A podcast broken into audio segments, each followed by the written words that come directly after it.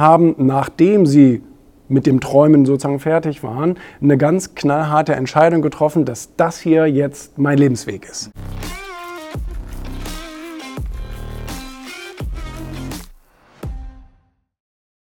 Und äh, deswegen habe ich gesagt, Leidenschaft steht an allererster Stelle. Du musst das machen, was du wirklich willst. Du musst auf dem richtigen Spielfeld unterwegs sein. Und dann wenn du sozusagen mit der Träumerei fertig bist, dann musst du eben eine ganz knallharte Entscheidung treffen, dass du diesen Weg auch gehst. Weil ich glaube, daran scheitern die meisten. Die, die meisten scheitern nicht daran zu träumen, was, wie schön es wäre und bla bla bla, sondern die meisten scheitern daran, wenn dann der Gegenwind kommt, wenn die Wirtschaft auf einmal nicht mehr funktioniert, deine Beziehung vielleicht in die Brüche geht oder da Widerstand entsteht oder Familie im allgemeinen, äh, im weitesten Sinne, Finanzen laufen auf einmal in die völlig falsche Richtung. Das heißt, du bist auf einmal dabei, deinen Traum zu verwirklichen, kannst deine Rechnungen vielleicht gerade nicht bezahlen und wirst dann davon abgelenkt und sagst, dann gehe ich erstmal wieder lieber zurück in das alte Leben, kann meine Rechnungen bezahlen und mach dann irgendwann mal wieder an meinem Traum weiter. Und genau so ein Weg funktioniert halt nie. Sondern die Leute, die super erfolgreich geworden sind, ob das jetzt ein Oliver Kahn war und so weiter und so fort,